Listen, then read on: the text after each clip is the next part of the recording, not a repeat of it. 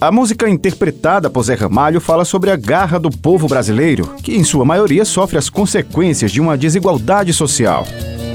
Vocês que fazem parte dessa massa que passa nos projetos do futuro nos últimos meses, as dificuldades são ainda maiores e reforçam um dos grandes problemas do Brasil: a má distribuição de renda. A economia passa por momentos difíceis e a gente sente isso no dia a dia, como a inflação de dois dígitos. A funcionária pública Maria Vânia da Silva é a voz que reflete o que vive grande parte da população. Uma compra que a gente fazia e aí se eu volto a 2019, que hoje a gente faz a mesma compra com o valor de 70% a mais. Isso impede da gente ter uma alimentação balanceada, impede da gente ter uma vida mais digna, porque o que a gente ganha hoje, infelizmente, não está dando para o custo mínimo de vida, que é alimentação, saúde, o básico. O motorista de transporte por aplicativo Paulo Ricardo Vieira Duarte também fala sobre esse momento difícil só se fala mais do combustível, que realmente está pesando muito no bolso. 50% do nosso ganho vai embora para o combustível. Mas tem um outro fator bem mais complicado que é a manutenção, que a gente não avalia a curto prazo, mas a longo prazo afeta em grande parte o nosso ganho. E hoje a gente está meio que sufocado, né? Trabalhando para se manter. Não pode estar tá comprando o que comprava, a gente não pode hoje se dar o luxo de se deslocar para buscar um passageiro com quilometragem alongada, porque não existe compensação pelo combustível combustível que se perde até esse momento.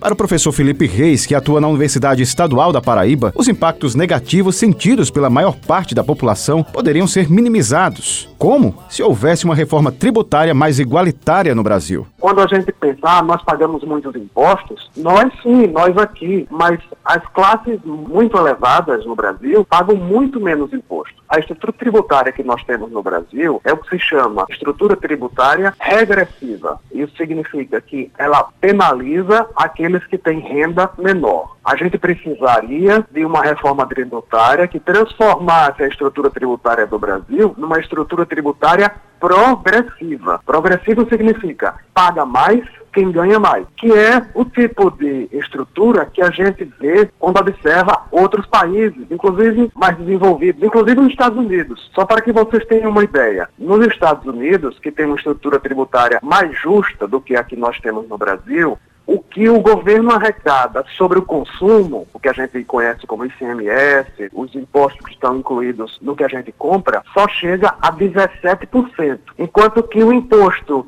sobre a renda das pessoas atinge 49%. No Brasil, a gente tem uma inversão. O governo arrecada sobre o consumo 49,7% e no imposto de renda só 21%. Então veja, quando a gente tem um imposto que arrecada muito mais da forma indireta, ou seja, através do consumo, a gente está arrecadando sobre qualquer pessoa, porque a gente não sabe que quem comprou um quilo de feijão se tem renda baixa, média ou alta. Agora, se a gente incide o foco no imposto de renda, a gente consegue fazer um escalonamento justo, cobrando daquelas rendas mais altas e cobrando menos daqueles que têm rendas baixas e médias. Os especialistas estudam, analisam e reforçam. Os tributos devem ser um instrumento de diminuição das desigualdades sociais, e não apenas no momento em que são aplicados nas políticas públicas, mas também quando são recolhidos. Uma reforma é mais do que necessária e deveria existir para reduzir principalmente os tributos do consumo, aliviando a cobrança dos pobres e ao mesmo tempo elevando os tributos da renda e do patrimônio dos mais ricos eu percebo que, de forma geral, os grandes meios de comunicação tratam esse tema como se o governo estivesse sempre querendo retirar o dinheiro do contribuinte mais do que deveria. Então, não faz uma discussão séria, porque, de fato, todos os serviços que nós precisamos usar e que são concebidos e que são realizados pelo setor público têm um custo e, obviamente, isso precisa ter a receita para isso. Agora, quando a gente fala em reforma tributária, a gente precisa pensar em como transformar essa estrutura que nós temos hoje no Brasil, que é altamente injusta, numa reforma justa. Esse é que é o grande problema. Para se ter ideia, a população mais pobre paga 150% a mais de IPTU se comparada à mais rica. No IPVA, a diferença é de 410% a mais para a classe de menor poder aquisitivo. Os dados são do Instituto de Pesquisa Econômica Aplicada, o IPEA, que complementa. Nas relações de consumo, os tributos respondem por 43% do bolo tributário do Brasil.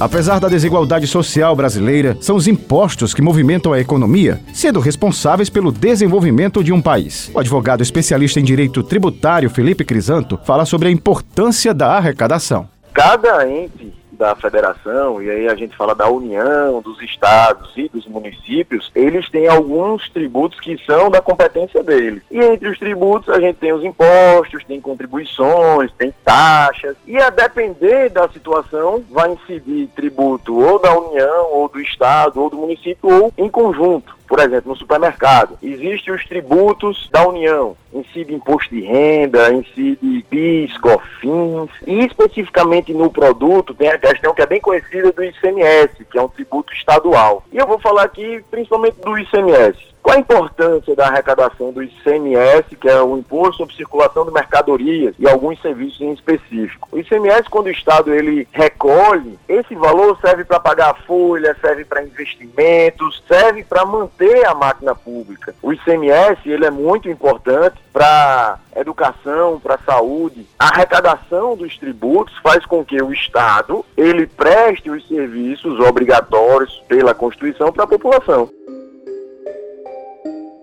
O imposto de renda também tem impacto na aplicação de recursos públicos, mas a tabela de cobrança do imposto é outra que está montada para favorecer os mais ricos. Um trabalhador que ganha cinco salários mínimos por mês, por exemplo, já paga a alíquota máxima do imposto de renda, a mesma de um executivo que recebe 50 salários mínimos ou mais. Está falando na reforma tributária, de redução da alíquota do imposto de renda, tributar a distribuição de lucro, tal e etc. Por que os estados e municípios batem de frente com isso? Porque no Brasil não é feito efetivamente um, um estudo do impacto econômico disso. Então é muito difícil fazer uma reforma tributária porque está tudo muito interligado. Então a União quer baixar um imposto de renda e diz, ah, eu quero baixar, mas os estados e os municípios não querem. Porque tem estados e municípios que dependem efetivamente dessa receita que vem da União.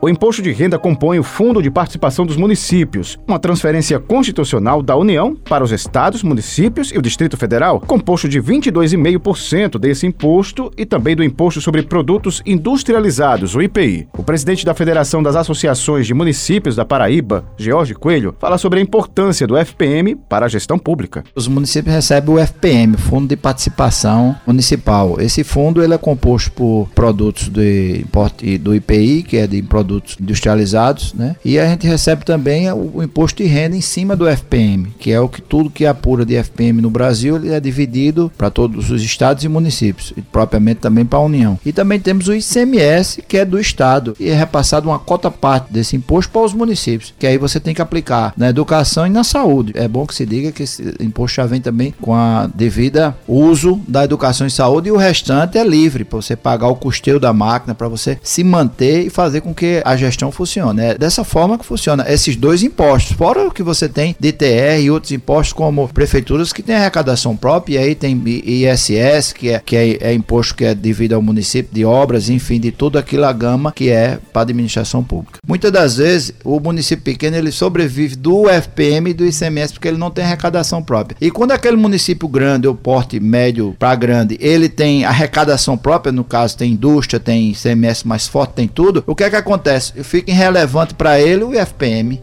O ICMS às vezes é muito maior.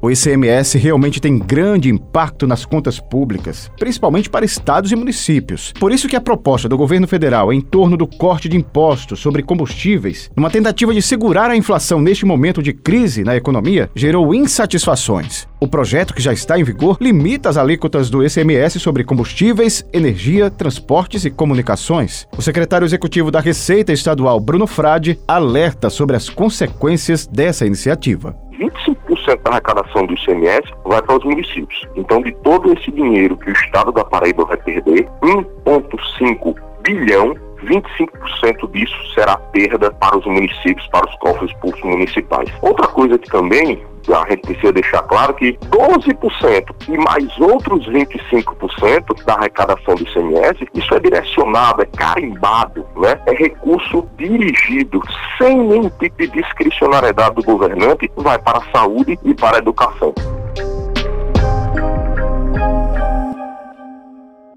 Enquanto soluções viáveis para o equilíbrio social e não só fiscal demoram a surgir, a gente, população, segue na expectativa de que isso um dia aconteça. Sabemos que a arrecadação gerada pelos impostos é importante, claro, mas é preciso que ela seja mais justa, equilibrada e com mais transparência sobre a aplicação de recursos, não é verdade? A gente paga uma carga absurda. Agora, sim, eu não vejo que a carga ela nos traz prejuízo. Ela seria positiva se ela fosse direcionada para a contribuição da sociedade brasileira, do povo brasileiro. Né? Eu vejo que a carga tributária ela é cobrada em alguns pontos justamente, mas ela não é redirecionada a quem de fato merece, que é o povo. Por exemplo, a gente paga umas das alíquotas de PVA, de licenciamento, mais caras aqui da região região do continente sul-americano. E, no entanto, a gente não tem ruas bem asfaltadas, ruas bem calçadas. Aqui na, na Paraíba mesmo a gente não tem rua nem pavimentada. É tudo no barro, no buraco e a gente paga um imposto altíssimo. Eu vejo que não existe o retorno, a logística reversa daquilo que é pago. Eu não acho que o que a gente paga é absurdo, eu acho que o que a gente paga é absurdamente mal direcionado. É, a gente quer valer o nosso amor. A gente quer valer nosso suor. A gente quer valer o nosso as entrevistas apresentadas nesta reportagem fizeram parte de um trabalho especial promovido pela Rádio Tabajara. Durante uma semana, os programas Jornal Estadual e Fala Paraíba promoveram diversos debates sobre o peso que os impostos têm para o bolso da população e como os tributos geram arrecadação para os poderes públicos. Na opinião dos especialistas ouvidos pela série de entrevistas, o Brasil precisa de fato de uma reforma tributária urgente, uma reforma que possa equilibrar a cobrança entre as classes sociais e promova desenvolvimento de uma forma mais justa.